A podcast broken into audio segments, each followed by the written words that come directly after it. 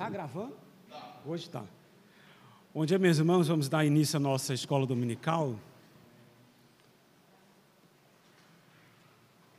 Vamos à presença de Deus, então, em oração. Ó Deus amado, Pai Todo-Poderoso, nós te agradecemos pelo culto que te prestamos.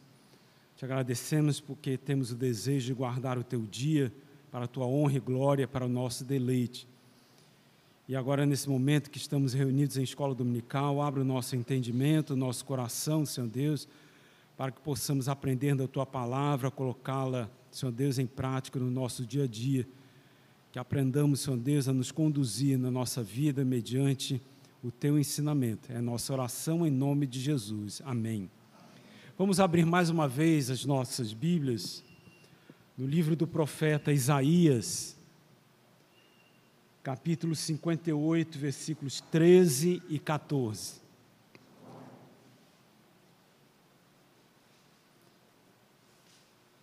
Diz assim a palavra do nosso Deus: Se desviares o pé de profanar o sábado, de cuidar dos teus próprios interesses no meu santo dia, se chamares ao sábado deleitoso e santo dia do Senhor, digno de honra, e honrares não seguindo os teus caminhos, não pretendendo fazer a tua própria vontade, nem falando palavras vãs, então te deleitarás no Senhor. Eu te farei cavalgar sobre os altos da terra e te sustentarei com a herança de Jacó teu pai, porque a boca do Senhor o disse. Meus irmãos, nós nas lições anteriores nós vimos que há promessas para quem guarda o dia do Senhor. Essas promessas são muito intensas na nossa vida. Eu te farei cavalgar sobre os altos da terra, te sustentarei com a herança de Jacó, teu pai. Deus nos promete que nós nos deleitaremos em Deus, nós aproveitaremos a nossa vida, nós teremos uma comunhão perfeita com Deus se nós guardarmos esse dia. E essa comunhão perfeita com o nosso Deus, ela nos garante a vitória sobre os nossos inimigos. Eu te farei cavalgar sobre os altos da terra. Nós já vimos que isso é uma linguagem de vitória. Teremos vitória sobre os nossos inimigos, que são Satanás e o pecado. Nós nos fortalecemos em Deus, guardando o seu santo dia, colocando o dia santo do Senhor, santificado por Ele próprio, como aquele dia em que nós nos prostramos diante de Deus, aprendemos de Deus, e esse ensinamento é um refúgio, é um fortalecimento da nossa vida, para que nós possamos estar é, fortalecidos, sustentados pelo próprio Senhor na semana que se inicia para que nós nos fortalecemos e resistamos ao pecado e às investidas de Satanás. E tem mais, ele nos sustentará com a herança de Jacó, nosso pai Abraão. Para o povo do Antigo Testamento, da Antiga da Aliança, essa herança de, de Abraão era a terra prometida. Para nós hoje é o, o reconhecimento de que tudo aquilo que é prometido na palavra de Deus, além da, do, do, de sermos vitoriosos pelas investidas de Satanás e pelo pecado que habita constantemente na nossa vida, nós estamos assegurados um acesso direto a Deus. Nós temos confiança no Senhor. Aquilo que é prometido para nós lá no futuro, no futuro escatológico, o novo céu, a nova terra, nós já vivemos hoje. Nós temos segurança no Senhor. As nossas orações, a nossa intrepidez no falar, a nossa intrepidez e a vontade de viver a palavra de Deus na nossa vida, no nosso dia a dia, isso é assegurado se nós guardarmos o dia do Senhor, porque nós somos fortalecidos em Deus. O guardar o dia do Senhor não é simplesmente um, um, um não é simplesmente um viver momentâneo, uma, uma, uma coisa que nós vivemos agora e simplesmente passa. Não, eu tenho que ir à igreja no domingo. Não é ter, ir ao, que, ter que ir à igreja no domingo, é viver a comunhão dos santos no dia a dia da nossa vida. Isso nos é assegurado por guardarmos o dia do Senhor. É um dia de fortalecimento, é um dia de vivência, de deleite profundo com o nosso Deus. Como eu disse na semana passada, não adianta nós falarmos, ensinarmos isso. Isso é uma coisa que nós precisamos pedir orientação do Santo Espírito de Deus, para que nós possamos viver esse dia no nosso dia a dia. Né? Até algum tempo atrás, eu simplesmente tinha o dia do Senhor como ir à igreja. E pela graça, Deus modificou a minha vida, o meu pensamento, e eu tento guardar o dia do Senhor. Para o meu fortalecimento, para o meu deleite no Senhor. Isso é uma questão individual de cada um. E eu rogo a Deus que o Espírito Santo de Deus toque o coração de cada um de vocês, para que esse dia não seja um dia de simplesmente obrigações diárias, mas que seja um dia em que vocês possam se prostrar aos pés do Senhor e viver o Senhor, sendo fortalecidos pela Sua palavra e pelo Seu Santo Espírito, para que a gente possa, nos dias que se seguem ao primeiro dia da semana, ao dia santo do Senhor, nós o busquemos em espírito e em verdade, e que esses outros seis dias da semana sejam um reflexo do primeiro dia da semana.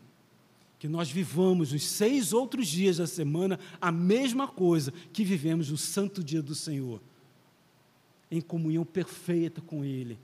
E comunhão perfeita com Ele é a gente estar nos afastando do pecado, nos afastando das, das tentações, vivendo segundo a Sua santa e bendita palavra.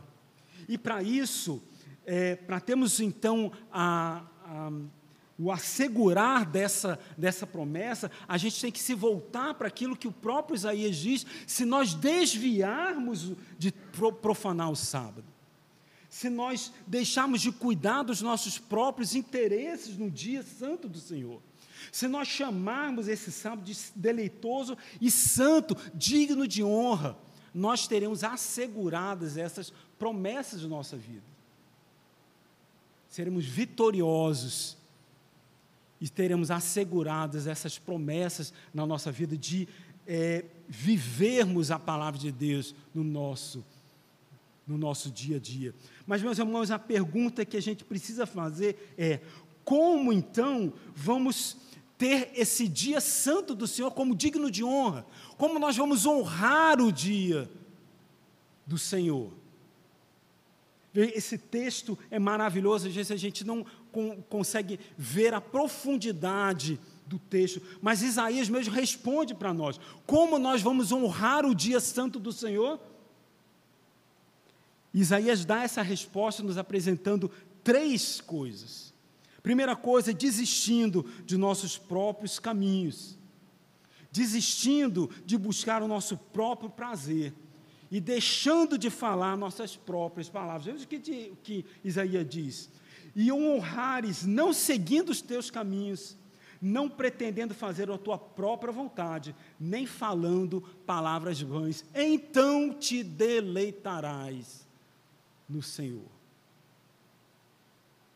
Em primeiro lugar, então, a ordem é não fazer nosso trabalho cotidiano, não seguindo os teus próprios caminhos. Ou seja, deixamos de fazer os afazeres e as responsabilidades da vida cotidiana, daquilo que nós fazemos no dia a dia das nossas vidas. Vejam que agora, finalmente, depois de tanto tempo falando sobre o dia do Senhor, nós vamos falar então da ética do dia do Senhor como viver o dia do Senhor. O que Deus requer de nós. E o que Ele requer de nós, em primeiro lugar, é que deixemos de fazer aquilo que seja o nosso próprio caminho, aquilo que nós gostamos e necessitamos fazer no dia a dia da nossa vida. A palavra hebraica traduzida por caminho, eu não vou falar, não sou, eu, eu vou deixar de falar ah, as palavras no seu original, tanto grego quanto hebraico, mas vejam, é importante, já falamos isso antes, seria muito importante que cada um de nós aprendesse grego e hebraico, para que a gente pudesse entender realmente o que a palavra, o que o original quer dizer na nossa vida, para a gente ter uma visão do que Deus requer de nossas vidas, porque vejo, como nós falamos hoje, no, o pastor falou no, na sua pregação, a, a, o original, a nossa tradução do original, ela é falha, porque ela vem, vem, vem mostrar na nossa tradução aquilo que nós pensamos hoje.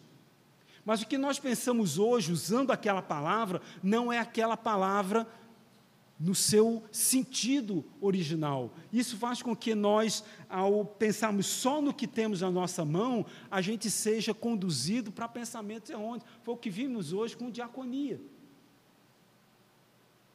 E que o texto no original quer dizer uma coisa, mas pela nossa tradução, pelo pensamento dos tradutores, nos leva a considerar outra coisa. E isso leva então, quando começamos a divagar pelo texto bíblico, a imaginar coisas que a própria palavra não está querendo dizer, exatamente por conta da tradução, porque a tradução ela é falha aos nossos pensamentos.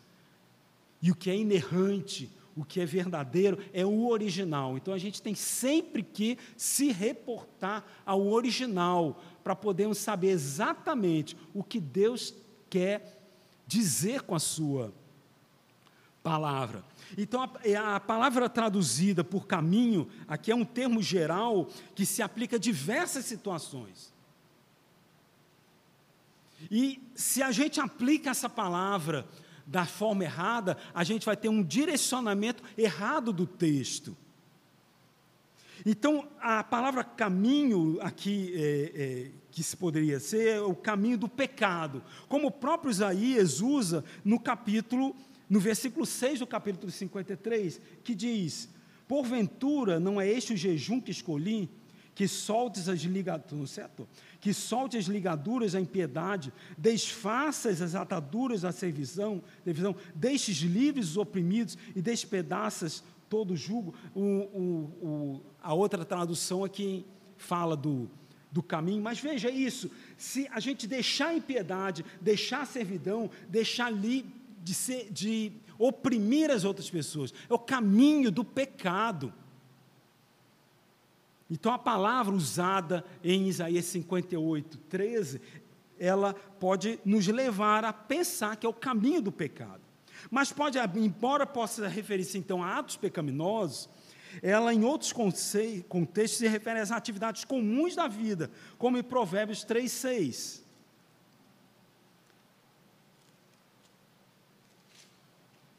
Provérbios 3, 6, assim diz: Reconhece-o em todos os teus caminhos e ele endireitará, endireitará as tuas veredas. Ou seja, as tuas veredas estão erradas, os teus caminhos estão errados. O Senhor vai endireitar o teu caminho. Então, o caminho pode é, é, colocar como o caminho normal, aquilo que você vai. É, as sua, suas atividades normais do dia. Vejam que até o texto ele pode nos levar a pensamentos, aqui é um caminho pecaminoso, mas o texto aqui, ele está no Provérbios 3, 3, 6, ele está querendo dizer que é o nosso caminho normal, aquilo que nós fazemos no dia a dia. Que podemos seguir para a direita ou para a esquerda, podemos andar por caminhos tortuosos, por caminhos que não são é, é, aquilo que o escolhido de Deus para nós, mas se nós nos voltarmos para Deus, Ele vai fazer com o nosso caminho, nosso caminhar diário, os passos que damos no dia a dia, sejam aqueles que Deus requer de nós. E o próprio Isaías usa esse conceito em, em, no capítulo 45. Isaías 45, 13. Isso, 45, 13, que diz: Eu, na minha justiça, suscitarei a Ciro, e todos os seus caminhos endireitarei. Ele edificará a minha cidade e libertará os meus exilados, não por preço nem por presentes, diz o Senhor dos Exércitos. Aqui Deus não fala, Isaías não está se referindo ao endireitar o caminho de perversidade ou caminho de impiedade, de iniquidade de Ciro, mas aquilo que ele pensa e faz no seu dia a dia. Deus então vai endireitar o caminho de. Onde é que. Cadê? 13. Endireitar o caminho de Ciro para que ele faça aquilo que é certo aos olhos do Senhor, edificar novamente a casa de Deus, no seu dia a dia. Qual era o caminho de Ciro? Era a destruição. O que, que vai fazer agora? Endireitar, construir a casa do Senhor. Então, vejam, o o contexto, então, vai determinar qual é o significado da palavra caminho. Pode ser um caminho mau, pode ser um caminho de Deus, pode ser os caminhos do trabalho cotidiano, o caminho da obrigação, do prazer. O, é, é,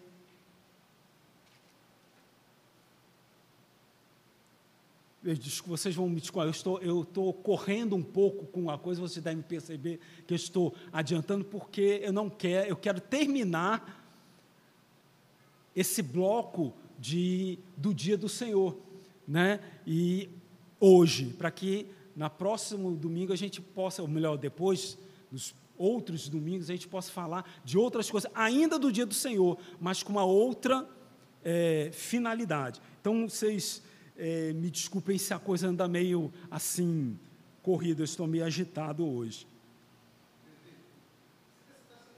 Hã? tá certo? Não, é porque tem um, um almoço nos esperando. Sim.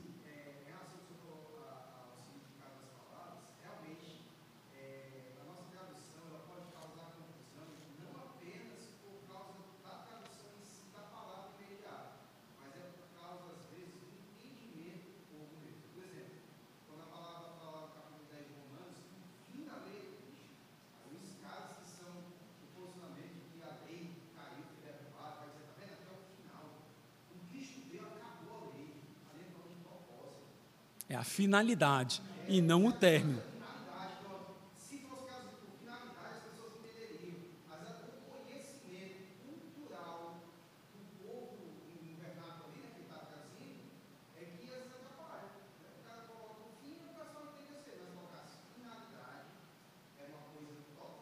Exatamente. Vejam, caminho também pode servir à vontade de Deus. Eu sabia que tinha alguma coisa faltando aqui naquilo que eu ia falar. Pode ser a vontade de Deus, que está lá em Isaías 58, 2. Mesmo neste estado, ainda me procuram dia a dia. Tem prazer em saber os meus caminhos. Isso é Deus falando. Tem prazer em saber os meus caminhos, ou seja, os caminhos do Senhor. Então, a palavra caminho, ela tem vários significados e o contexto vai dizer o que ele, o que ele quer, o, qual o sentido dessa palavra. E veja, então, uma vez que Isaías 58, 13 é uma condição da promessa especial que se encontra no versículo 14 e inclui a ordem de se honrar o Shabá, o contexto, então, é, sugere a seguinte interpretação: teus caminhos sejam as atividades do nosso trabalho e prazer, são as atividades do nosso dia a dia. Então nós nos deleitaremos no Senhor, nós é, é, teremos, conseguiremos resistir ao pecado, resistir a Satanás, teremos a promessa de viver diante de Deus, se nós honrarmos o dia do Senhor, o dia reservado, santificado por Ele, se nós não seguimos os nossos próprios caminhos, não seguimos aquilo que a gente faz todos os dias da nossa vida, as atividades odiernas do dia a dia. Se a gente deixar de lado o que a gente faz no dia a dia da nossa vida, nós honraremos a Deus. Por quê? Porque Deus reservou esse dia para o seu deleite, para a comunhão dos santos, para que nós nos re, regozijemos e nos refugiemos no Senhor. Veja, é lógico que a gente não pode fazer é, é, coisas pecaminosas no, no Shabá, mas obviamente não podemos fazer as coisas pecaminosas nos outros seis dias da semana. Deus requer de nós santidade. Sede santos, porque eu sou santo. E ainda mais no dia do Senhor. Aí é que a gente então precisa se afastar daquilo que é pecaminoso para fazer coisas santas no dia do Senhor. Talvez vocês estejam se perguntando algumas coisas, mas a resposta vem já já. Veja, o, o, profeta então, ele está com essa, essa assertiva, ele está aplicando a proibição do quarto mandamento. Então vamos voltar então ao quarto mandamento, Êxodo, capítulo 20, que diz assim, a partir do verso 8: Lembra-te do dia do sábado para o santificar. Seis dias trabalharás e farás toda a tua obra mas o sétimo dia é o sábado do Senhor teu Deus. Não farás nenhum trabalho, nem tu, nem o teu filho, nem a tua filha, nem o teu servo, nem a tua serva, nem o teu animal, nem o forasteiro das tuas portas para dentro. Porque em seis dias fez o Senhor os céus e a terra, o mar e tudo que neles há. E ao sétimo dia descansou. Por isso, o Senhor abençoou o dia de sábado e o santificou. Não trabalharás no meu dia santo, diz o Senhor. Nós não podemos trabalhar. E o que é o trabalho, a não ser aquilo que é o, o nosso dia a dia? Todos os dias nós acordamos e fazemos o nosso trabalho. As nossas vejam, a gente vai falar das necessidades depois, e vejam, é, é interessante que o judeu, ele, é, o, o ortodoxo, ou o, o, fundamentalista, ele, ele proíbe qualquer tipo de trabalho mesmo, até as necessidades. Então, se você fizer alguma necessidade fisiológica, você não pode dar descarga na privada, porque isto é trabalho. Você não pode apertar o botão do elevador para subir para o seu andar. Você não é cheio, é cheio de é cheio de manias. Por quê? Porque vejam, o, a gente vai ver mais à frente quando nós estudarmos Mateus que Há obras que você tem que fazer porque são obras de necessidade, são coisas que você tem que fazer para o seu bem, porque a vida é, está acima das obrigações diárias que o próprio judeu colocou como aquilo que é fundamental para viver. São as tradições judaicas que o próprio Jesus refutou. E a gente vai ver isso mais, mais à frente. Então, a, a, os trabalhos odiernos, aquilo que a gente acorda de manhã cedo, toma o nosso café da manhã e vai pegar o nosso transporte e vai para o trabalho, ou em casa mesmo, nos trabalhos que são os trabalhos domésticos do dia a dia, Deus proíbe que isso seja feito, porque o dia é dedicado a Ele. Então, se a gente pega aqui os dez mandamentos, ele diz que o, o teu servo, a tua serva, o teu animal não pode trabalhar. Qual é o trabalho da vaca leiteira? É dar leite. Pois no sétimo dia, a vaca leiteira não vai dar leite. Ou melhor, ela vai dar leite. Óbvio, ela vai dar leite. Mas ela não dará leite para o teu sustento. Por quê? Porque você pode pegar o leite da vaca no dia anterior e reservar para o sétimo dia. Porque são coisas que podem ser feitas com antecedência. Mas, qual é a tua obrigação de fazer? É levar o bezerrinho, coitado do bezerro, ele tem que mamar, ele tem que beber, ele tem que se alimentar. O que, que ele vai fazer? Ele vai, você tem obrigação de levar o bezerro para a vaca para ele poder se alimentar. E outra, os teus animais também precisam ser alimentados. Você não tem como A vaca não sabe, o boi, os animais, eles não sabem que o sétimo dia, nos referindo aqui ao sétimo dia, ou ao primeiro dia da semana, então, melhor dizendo, que ele não pode trabalhar. Então, se você bota para ele se alimentar com a comida suficiente para o dia seguinte, com certeza no dia seguinte não vai ter mais nada para comer. Bote. Se você tem um animal de estimação em casa, bote comida suficiente para dois dias, para você ver se no dia seguinte vai sobrar alguma coisa. Não vai sobrar. Porque ele vai, o teu animal vai comer tudo de uma vez só. E no dia seguinte ele vai passar fome. Porque ele não sabe que tem que guardar para o dia seguinte. Tua obrigação é o quê? É alimentar os teus animais. Então, esse tipo de trabalho que aqui a gente vai ver mais na frente é o trabalho de necessidade. Trabalho de necessidade não é proibido.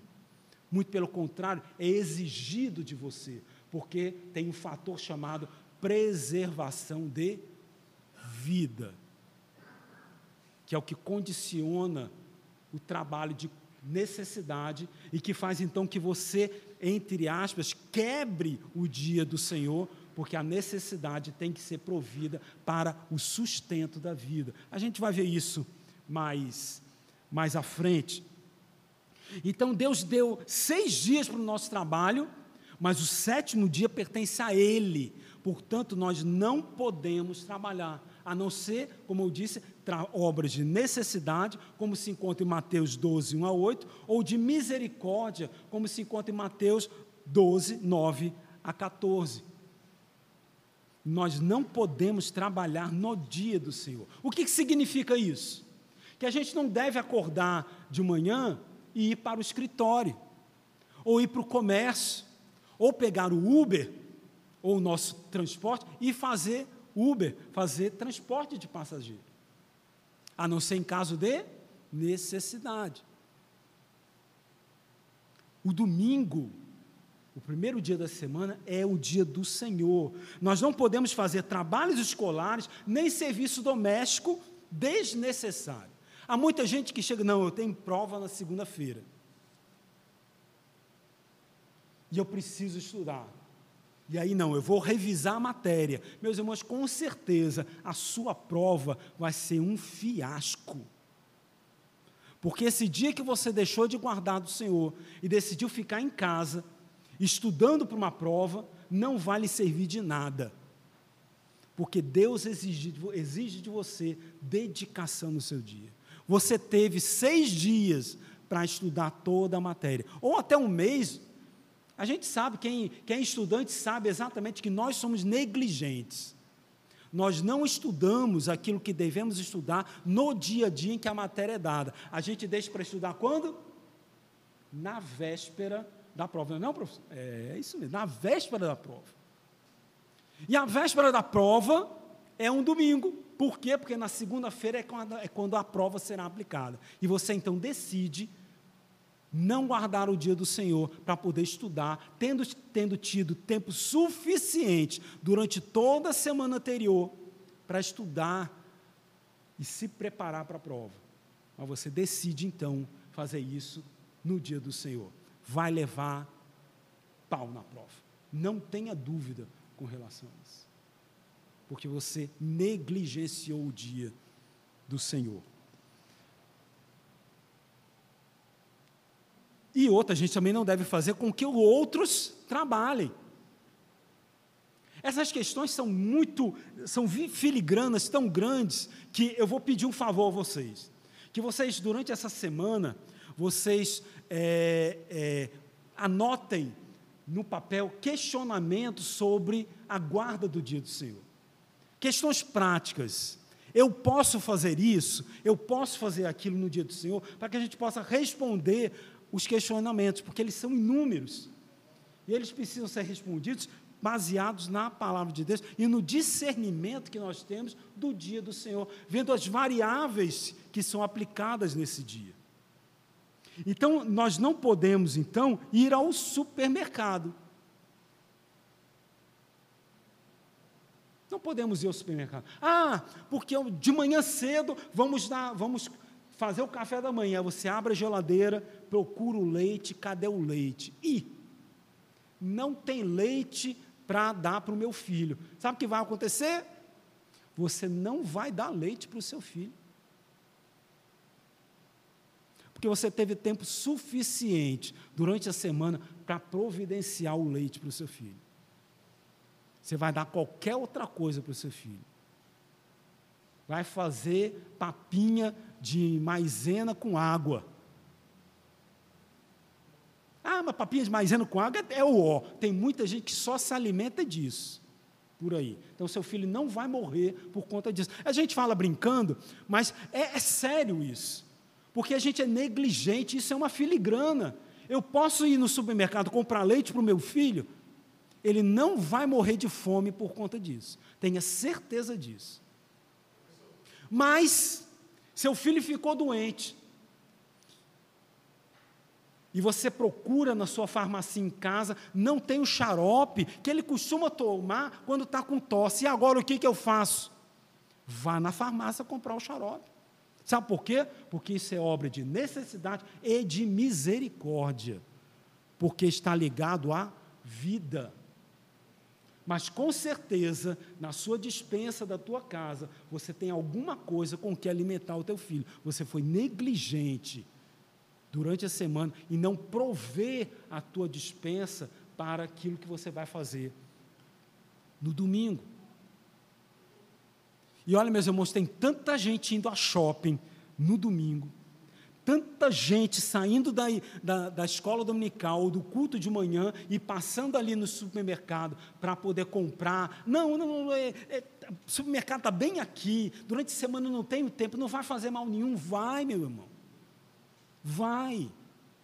Porque você teve tempo de fazer isso antes e você não quis.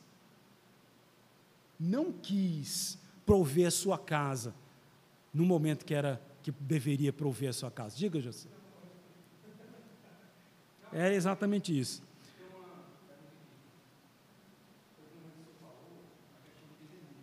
De? Sim.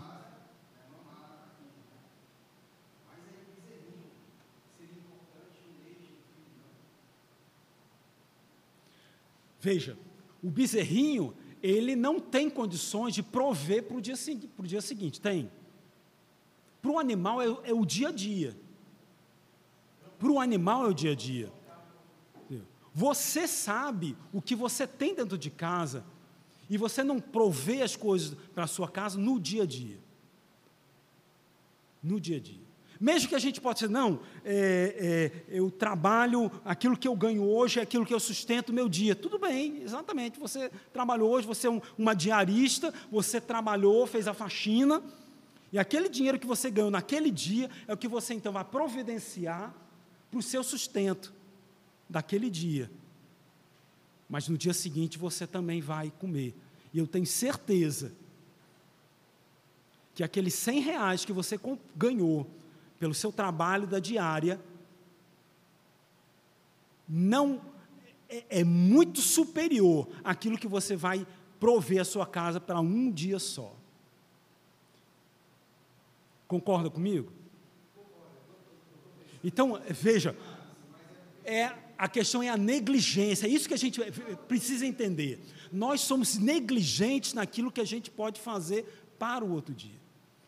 O Senhor, o, o, o, a gente tem que então voltar para Êxodo, quando na questão do maná, Deus dava o maná todo dia, mas ele chegou e disse: na, na, na, na sexta-feira, no sexto dia, guarda, porque vai ter suficiente para o outro dia e não vai se estragar. Guarda, sejam então. É, é, é, como é que a gente diz? Previdentes, para que no dia, meu dia santo, vocês não tenham que recolher nada. É a mesma coisa, o princípio é o mesmo. Deus dá o sustento para a gente todos os dias, mas Ele diz: o meu dia santo vocês não vão prover o sustento para vocês, porque quem provê o sustento sou eu, mas não sejam negligentes no seu, na sua prevenção. A questão do leite é interessante porque é um, um, um, uma coisa que ataca diretamente o nosso dia a dia. Mas é no dia a dia que nós provamos a fidelidade ao Senhor. Você com certeza, no dia anterior, no sábado, você abriu a geladeira, pegou o leite, preparou o mingau do teu filho e você olhou, vixe, o leite acabou. E agora, o que, que eu faço? Aí você olha, vixe, não, são nove e meia da noite, vou nada, vou sair de casa nove e meia da noite para ir no supermercado comprar leite. Vou não, vou não. Eu compro amanhã. Mas você podia sair no supermercado, sair de casa para comprar o leite no dia anterior, porque você sabia que o leite havia terminado e você não foi comprar porque você não quis. Essa é a questão. Nós deixamos de fazer as coisas porque a gente não quer fazer as coisas. E aí que se torna a coisa pecaminosa. Não é pecaminoso você comprar o leite do teu filho. Mas o pecaminoso é você deixar de fazer no momento certo para fazer no dia do Senhor, alegando depois que é uma obra de necessidade. Oh, porque meu filho vai passar fome. Mas Deus lhe mostrou quando é que você deveria ter feito a compra.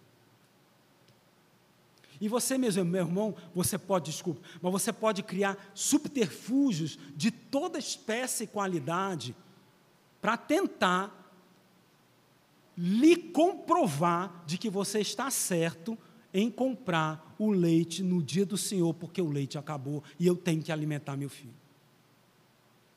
Os subterfúgios, cada um de nós inventa na forma que bem entender.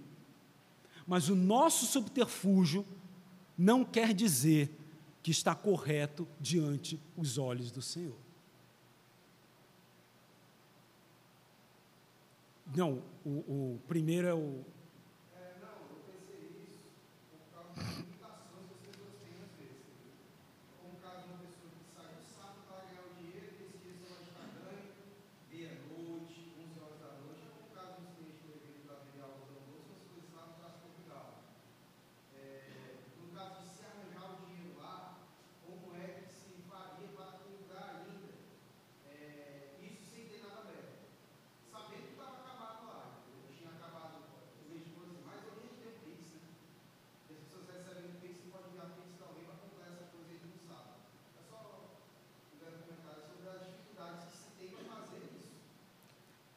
Veja, a palavra de Deus, ela não, não, não, não, não é sacrificante para ninguém, ela é justa. Então a gente tem que interpretar as coisas de acordo com as situações em que elas são colocadas. Então vamos colocar aqui: você não tem dinheiro nenhum para comprar o leite do seu filho, certo?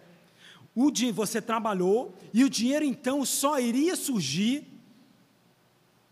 uma hora da manhã do domingo. O que eu faço? O que eu faço? Você vai no supermercado, se encontrar algum aberto, ou alguma bonequinha, e você vai comprar o leite do teu filho. Sabe por quê? Isso não será reputado como pecado na sua vida. Por quê? Porque passou a ser necessidade. Você não negligencia. Vejam, a palavra de Deus, ela não, ela não é, ela não lhe ingessa ela não é sacrificante para ninguém. O grande problema da palavra de Deus foi aquilo que os fariseus fizeram. Eles engessaram a palavra. Eles fecharam o parque, como o reverendo Joseph Piper fala no seu livro. Eles simplesmente engessaram e criaram regras que são regras intransponíveis. A palavra de Deus, ela não, não lhe massifica, ela não lhe, lhe oprime, muito pelo contrário, ela lhe liberta. E a libertação está em você olhar para a palavra e saber o que você está fazendo, se ela está desonrando ou não o Senhor. E eu vou adiantar então, e estava mais na frente essa. essa não, estava logo aqui mesmo, pronto, é isso aqui. Como é que a gente vai saber que não está violando o dia do Senhor? Respondendo a uma única pergunta: O que eu quero fazer está de acordo com os propósitos de Deus para o dia reservado por Ele?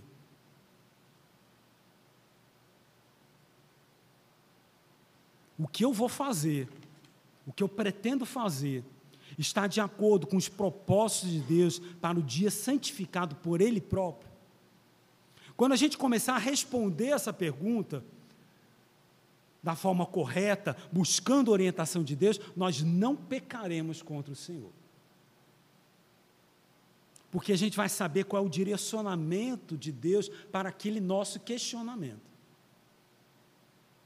Então não adianta aqui a gente criar regras, porque as regras são estabelecidas de acordo com o contexto e a situação que ela é criada. Por isso que eu digo pra, disse para vocês: escrevam criem as situações na cabeça de vocês e tragam para que a gente possa realmente responder aquilo que é da forma mais plausível, para que ninguém possa dizer, não, a palavra de Deus que eu não posso isso, eu não posso aquilo. Deus não quer, a guarda do dia do Senhor não é para ser lembrada pelo que eu não posso fazer, mas aquilo que eu devo fazer no dia do Senhor. Não há opressão na guarda do dia do Senhor. E a gente precisa entender isso. Quando a gente entender que não há opressão da parte de Deus na guarda do seu dia, nós vamos nos deleitar no Senhor. Enquanto a gente achar que aquilo que eu quero fazer está acima do que Deus requer na minha vida, o dia do Senhor vai ser um, dia ruim. Poxa, eu tenho que acordar e tenho que ir para a igreja. Um soninho tão bom. Ó, está um friozinho, está agradável, está tão bom na minha caminha, né? Ah, não quero ir não, mas eu vou, eu vou porque é minha obrigação. Meus irmãos, acabou-se. Se você vem para a igreja, que é um reflexo físico da guarda do dia do Senhor, é uma das, das vertentes da guarda do dia do Senhor, é você vir à igreja e cultuar a Deus, não é só isso, mas se você acha que é só isso, o dia do Senhor vai ser um, um dia massificante na sua vida. Você não terá prazer no dia do Senhor. E quando a gente se volta para a palavra, a gente vê que é dia, o dia do Senhor é um dia de deleite, é um dia prazeroso. Por quê? Porque nós nos rendemos aos pés do Senhor.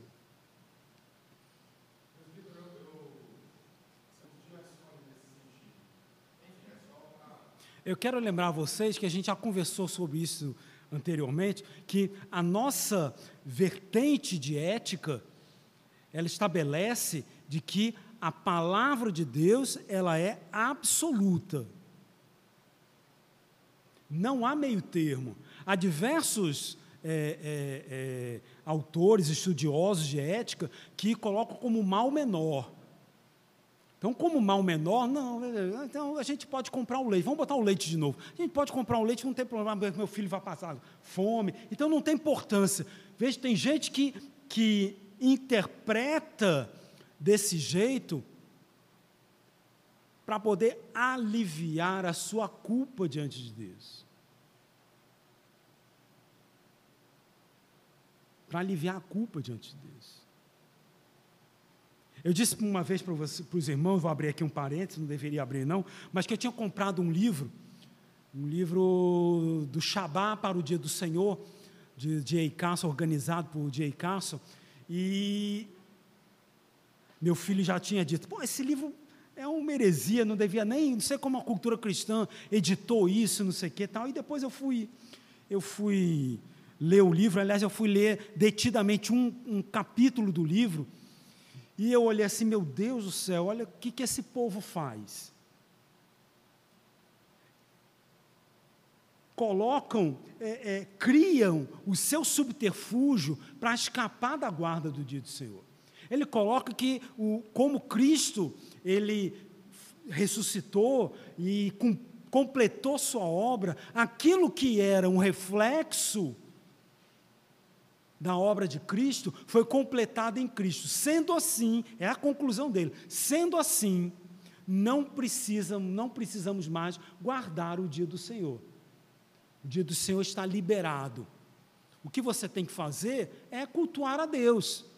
Mas guardar o dia da forma como deve ser guardado, não, isso, isso não precisa, porque isso é até um pecado diante de Deus. Meus irmãos, é subterfúgio. As pessoas criam ideias, subterfúgios, para corroborar o seu próprio pensamento pecaminoso. Mas a palavra de Deus, ela é absoluta, ela é sim, sim, não, não, ela é correta. E a gente tem que olhá-la desse jeito. Se Deus exige de nós, não trabalha no dia de domingo, é não trabalha no dia do domingo.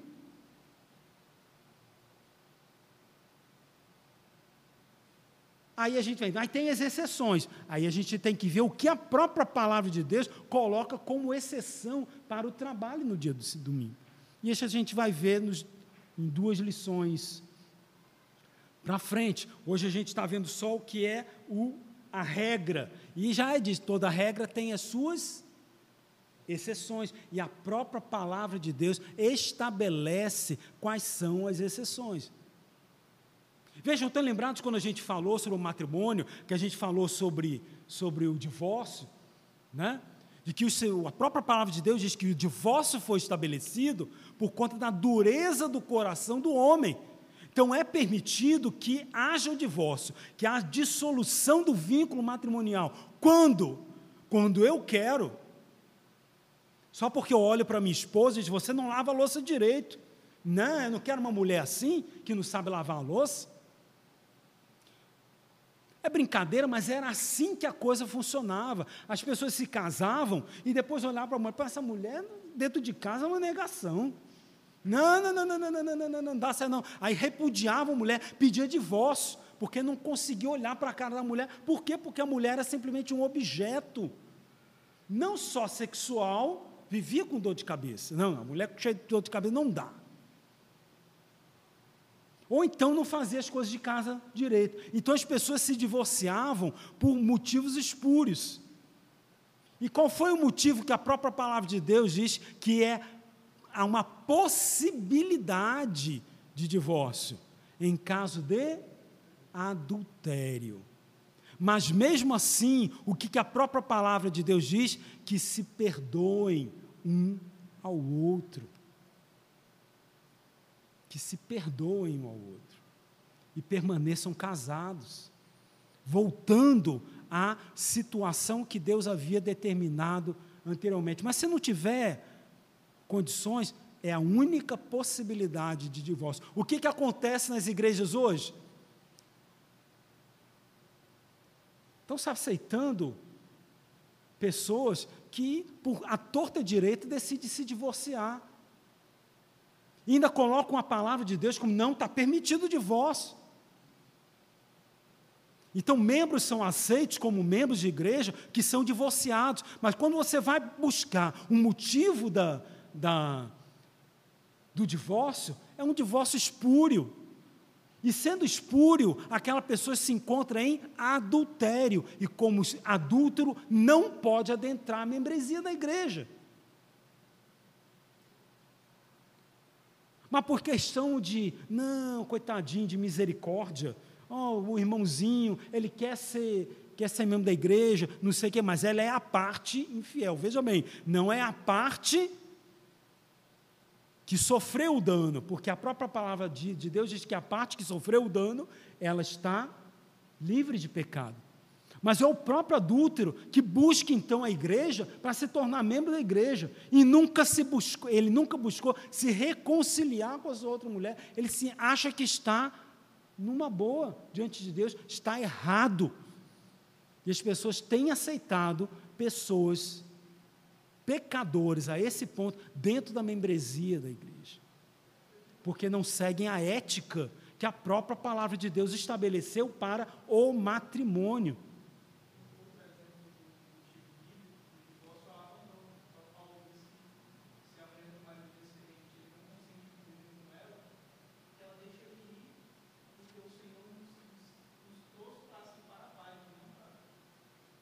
Mas mesmo assim, diz: permaneça casado. E pelo teu, teu testemunho, tenta te fazer com que ele se volte para o Evangelho. Então, veja, Você pode deixar, mas qual é a sua obrigação primeira? É testemunhar para que ele se renda aos pés do Senhor. Mas isso é um assunto para depois, quando a gente sair da, da ordem criacional. Mas em segundo lugar, segundo o texto, ele diz que o dia do Senhor não deve ser usado para recreação ou diversão. Diz assim: não não pretendendo fazer a tua própria vontade, buscando, ou então, em outras versões, diz, buscando o teu próprio prazer.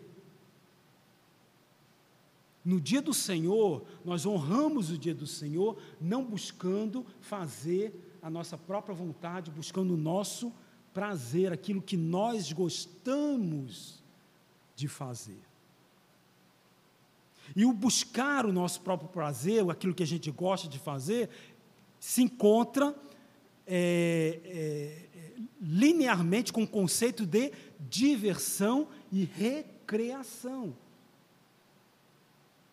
Porque hoje no mundo em que a gente vive, quer dizer, a gente gosta de trabalhar, mas se a gente não puder trabalhar, é melhor. Não é não? A gente gosta de trabalhar, trabalhar é bom, mas se não tiver que, se tiver alguma possibilidade de eu ter o sustento da minha família e não trabalhar, o que, que eu prefiro? Ter o sustento da minha família e não trabalhar. Vejam, é assim com esse povo todo que está por aí, achando bom auxílio emergencial do governo, Bolsa Família. Queira dar para a grande maioria, para a grande maioria, não são todos, mas queira dar para a grande maioria a possibilidade deles terem um trabalho digno. Eles vão dizer não. Eu não quero porque senão eu vou perder meu Bolsa Família. Eu vou perder meu auxílio emergencial. Eu vou perder o meu seguro-desemprego. O seguro-desemprego, ele foi dado para que as pessoas tenham como manter sua família até que consigam um trabalho. O que, que acontece hoje? As pessoas só conseguem um trabalho depois que acabou o seguro-desemprego. Não é assim? É. É. A pessoa até consegue um trabalho, aí chega para o empregador e diz: meu irmão, meu, faça assim, não assine minha carteira agora, não. Porque se eu assinar minha carteira, carteira agora, eu vou perder meu seguro-desemprego. Então assine só quando terminar. Olha aí o pecado. Porque o seguro-desemprego é para lhe assegurar uma renda até que você consiga um trabalho. Conseguiu o trabalho, fez o quê? Acabou o seguro-desemprego, você já tem como se sustentar. O Bolsa Família foi do mesmo jeito.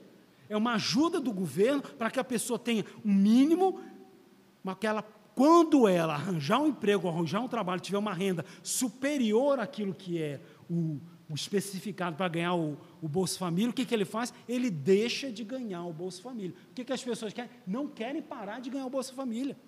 Querem continuar ganhando. Aí teve uma vez uma reportagem com uma criatura que chegou e disse: Ah, você o governo é bom demais. É bom, para que, que eu vou trabalhar? Se eu ganho gás, se eu tenho é, é, minha casa, minha vida, se eu tenho, qual não, de botar os móveis dentro de casa, é minha casa verde e amarela, sei lá qual é o nome do, do projeto do governo. Se eu tenho Bolsa Família, para que, que eu vou para que, que eu vou trabalhar se eu tenho toda a benesse do mundo, pô? Aí eu te, vou fazer mais filho. Eu ouvi isso. Vou fazer mais filho que cada filho que eu tenho é mais um dinheirinho que eu ganho do Bolsa Família. Essa, esse é o pensamento da maioria das pessoas, porque só querem se locupletar.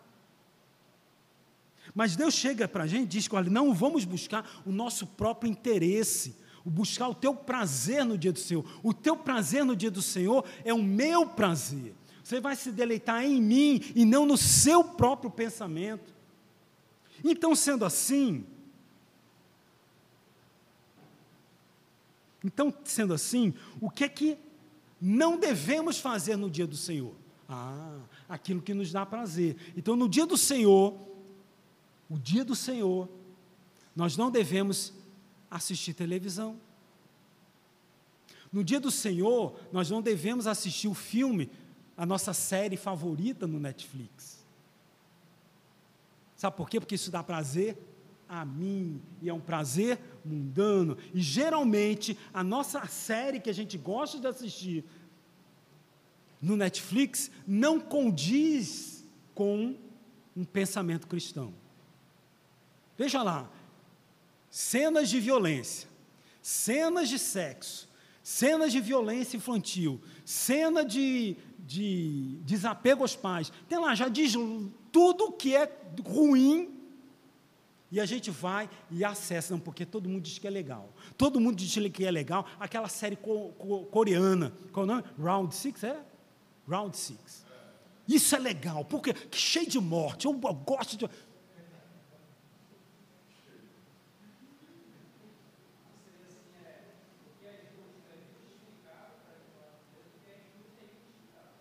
Exatamente. Né? Então vejam, não devemos no dia do Senhor assistir o nosso o jogo do nosso time preferido. Não, mas peraí, presbítero. Aí é demais, né? Não, peraí, peraí. Decisão. Fortaleza e Ceará vai ser transmitido pela televisão. E eu não vou assistir no dia do Senhor, meu irmão, não vai. Sabe por quê? Qual é o ídolo que está no teu coração? É o Fortaleza, o Ceará ou é o Senhor teu Deus?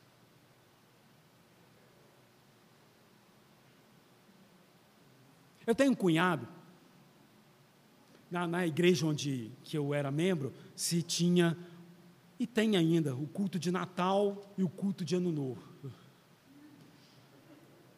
Oh, meu Deus, ainda bem que eu escapei dessa. Bom, então tem o culto de Natal e de Ano Novo. Depois do dia do culto de Natal, ele era geralmente, começava às 10 e meia da noite. Geralmente era esse horário. Terminava pertinho de meia-noite com a Santa Ceia. Santa Ceia, momento mais especial do culto, não é não? De um culto. Quando a gente celebra a ceia do Senhor. Então era a finalização do culto. E aí tinha o um meu cunhado, ele é presbítero, e ele adorava assistir fogos, eu ver os fogos, né? E eu e ele e nessa igreja que eu era membro, os presbíteros ficavam todos no, no púlpito, né? Todo, todo mundo de palitozinho, bonitinho, tá bonito, uma tradição linda. Né? Todo mundo ali, e ele ali sentado, e ele impaciente, olhava o relógio, e não sei o que, e agora é a Santa Ceia, e a Santa Ceia não termina, e ele impaciente, depois da Santa Ceia tem, tem ainda oração, e tem a bênção apostólica, e depois tem tríplice amém, e ele lá, no e os fogos, rapaz, quando dava quando o culto se estendia um pouquinho mais e os fogos começavam e dava e se terminava de cantar o amém a detalhe. Depois do tríplice amém, sem a tradição, havia o processional e há ainda o processional do conselho durante, pelo meio da igreja para poder lá fora receber os cumprimentos da, da igreja. Ah, para você. Né? então, então veja bem, quando terminava o culto, os fogos repicando lá, não sei se vocês conhecem a igreja Monte Castelo, né? ela é na parte de cima, então na parte de cima você consegue ver, com o segundo andar, você consegue ver os fogos lá na, no céu, lá, que era na praia de, de Iracema. Quando dava aquele horário, o processional saindo, onde é que estava o irmão? Corria pela, pela lateral e lá ele assistia os fogos. Doido para ver os fogos. Qual era o ídolo do coração dele? Qual era o ídolo no coração dele? Então, no dia do Senhor, a gente não tem, ah, é final do campeonato, o, mais importante, você não vai assistir, meu irmão.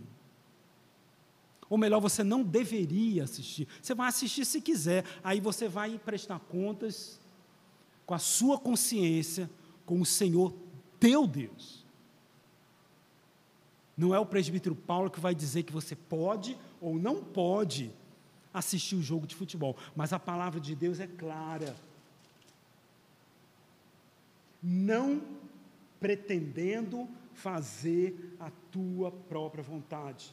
Se chamares ao sábado deleitoso e santo dia do Senhor, digno de honra, e o honrares, não pretendendo fazer a tua própria vontade. E o honrares, não pretendendo fazer a tua própria vontade. Às vezes é, é difícil, mas no dia do Senhor, não é para ir para o shopping, porque shopping é diversão. Não é para assistir, não é para ir ao cinema. Ah, mas é o único dia que eu tenho para para sair com a família, para ir para me aproveitar com a família. Eu estava lendo ontem, eu não me lembro qual foi o livro. Acho que assim, era é, o livro Santos do Mundo. E, e eu estava folheando ele bati numa, numa, página, então dizia o seguinte, a citação de um, de um puritano, que ele dizia assim, o seguinte, no dia do Senhor, é para nós nos recriarmos no Senhor. Então, se você é, acha que você não tem tempo para sua família, o que deveria acontecer é os governantes, o teu patrão, propiciar um momento para que você tivesse deleite com a tua família. Aí é problema dos outros. Reivindique aos outros. Porque Deus já deu seis dias para você trabalhar e se aproveitar com a sua família. E veja bem, você trabalha, a maioria das pessoas trabalha de que horas até que horas? Quem não dá regime de plantão? Qual é o horário de trabalho? De 8 às 5. De 8 às 5. São oito horas por dia, uma hora para almoço, então são nove horas que você fica lá. É de oito, né? Então, seis horas, então seis horas você está em casa. Seis horas você está, seis, seis, oito horas você está em casa. Aí sabe o que, que você faz quando você chega oito horas da noite em casa? Teu filho doido para lhe ver, para brincar com você, sabe que você diz, papai está cansado, me deixa papai aqui quieto. Aí você se refastela no sofá, liga a televisão, Bíblia não vai ler, não, Bíblia Você senta no sofá, ah, sou, não, não, vamos, não vamos nos enganar, né? Você senta no sofá, liga a televisão, fica ah, bem despojado. Quando muito você pega o, o, o eu ia falar do não crente, né? mas o crente também, que é, na minha cabeça, tem negócio de crente no bebê, porque eu acho que não deve, não que esteja proibido na palavra. Mas vamos dizer, um crente é ser mais, mais tranquilo, né? Aí ele vai na, na geladeira da casa, pega a cervejinha dele, ó, senta, seu crente, senta no sofá da sala, liga a televisão, bota a série do Netflix, tomando a sua cervejinha, vem a mulher, meu filho, eu queria conversar, não, não, não, não, não, agora não, estou cansado.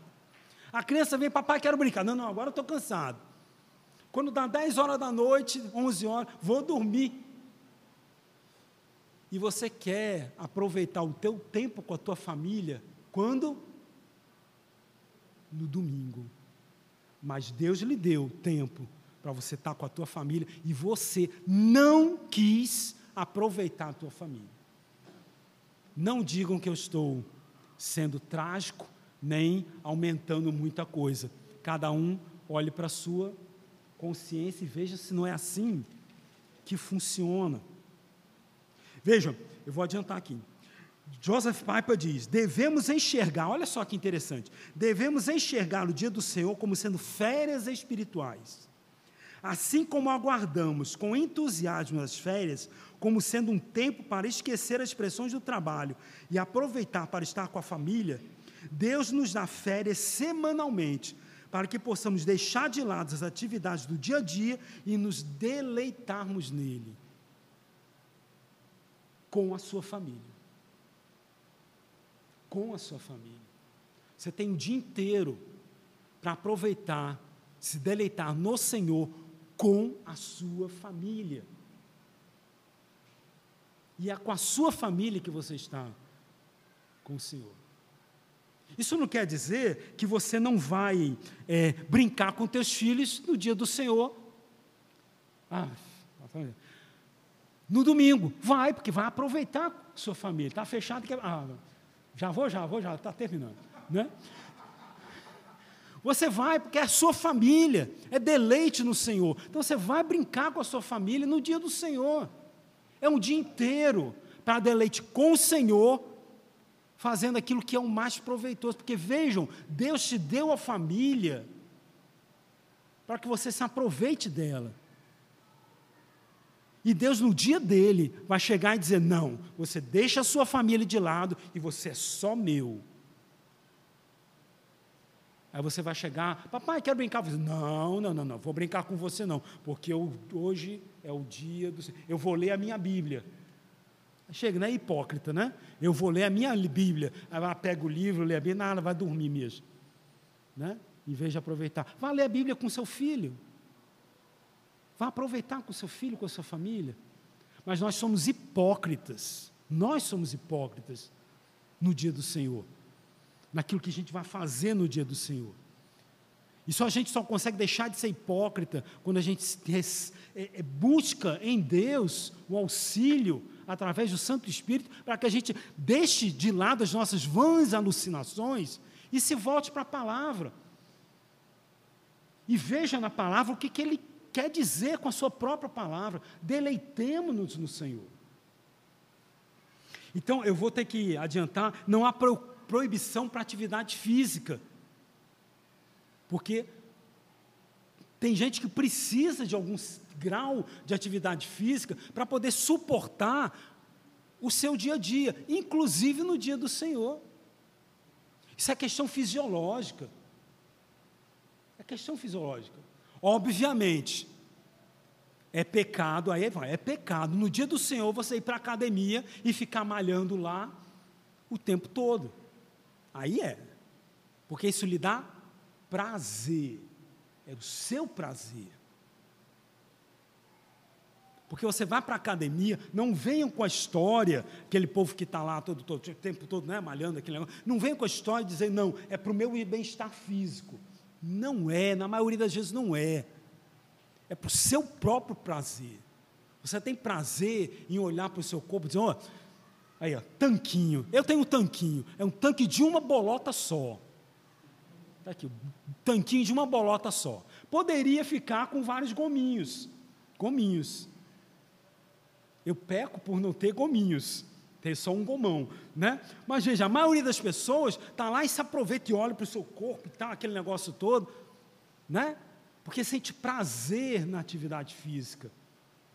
Mas a atividade física não é para lhe dar prazer, é para lhe dar é, saúde, porque você precisa se exercitar. Mas no dia do Senhor, você não vai para a academia. Por quê? Porque se a academia é seu ídolo, você já colocou o seu ídolo diante do Senhor. Você pode se exercitar em casa. Pegue seu filho, bote nas suas costas e vá fazer apoio de braço, ele vai achar ótimo brincar com você, enquanto você está brincando com seu filho e se exercitando. Não é não, pastor? Pegue o Rian, bote em cima de você, faça apoio de frente. É que a gente não quer buscar no dia do Senhor aquilo que seja do agrado da família e que seja divertido no dia do Senhor com a família. A gente quer só o nosso prazer individual. E eu vou adiantar e vamos então para o último ponto, que talvez seja um dos mais importantes. Se chamares eu sábado deleitoso e santo dia do Senhor, digno de honra, e honrares, não falando palavras vãs. Olha aí, agora foi, viu? Se tivermos o dia do Senhor como deleitoso, digno de honra, não falando palavras vãs.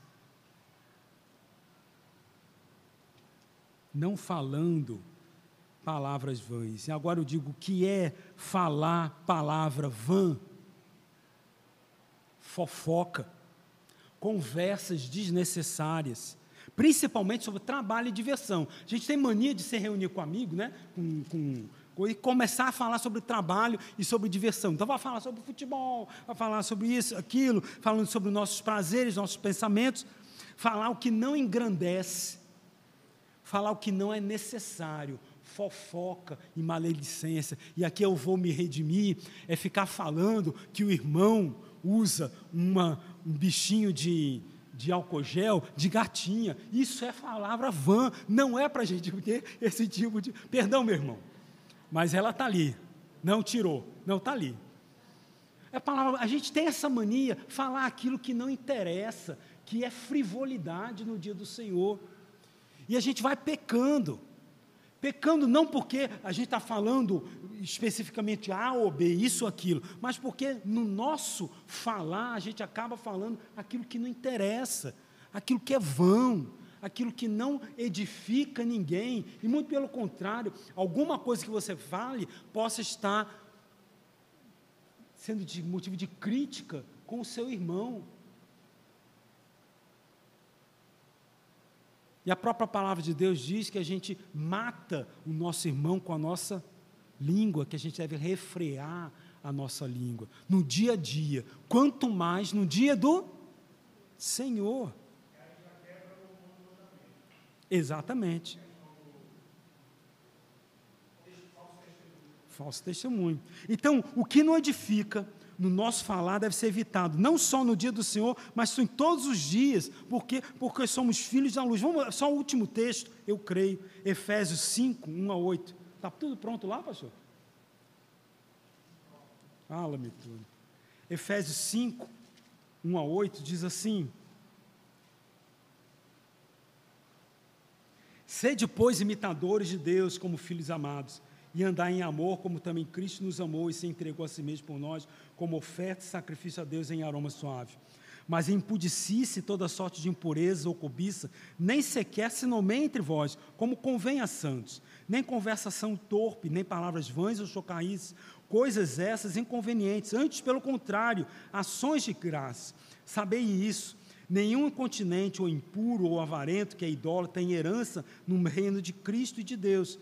Ninguém vos engane com palavras vãs, porque por essas coisas vem a ira de Deus sobre os filhos da desobediência.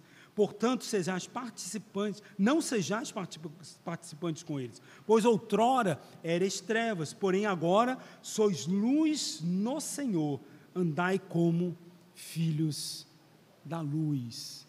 E andar como filho da luz é não falar aquilo que não convém a santos, principalmente no dia do Senhor. Vou encerrar com o que diz mais uma vez Joseph Piper, que diz assim: Descansar de modo atuante somente em Deus para a salvação é como começa toda a verdadeira guarda do Shabat. Descansar de modo atuante somente em Deus para a salvação é como começa toda a verdadeira guarda do Shabat. Se não focarmos a nossa atenção ativamente em Cristo e não vivermos na dependência dele, não há verdadeira guarda do Shabat. Que Deus nos abençoe. Amém. Meus irmãos,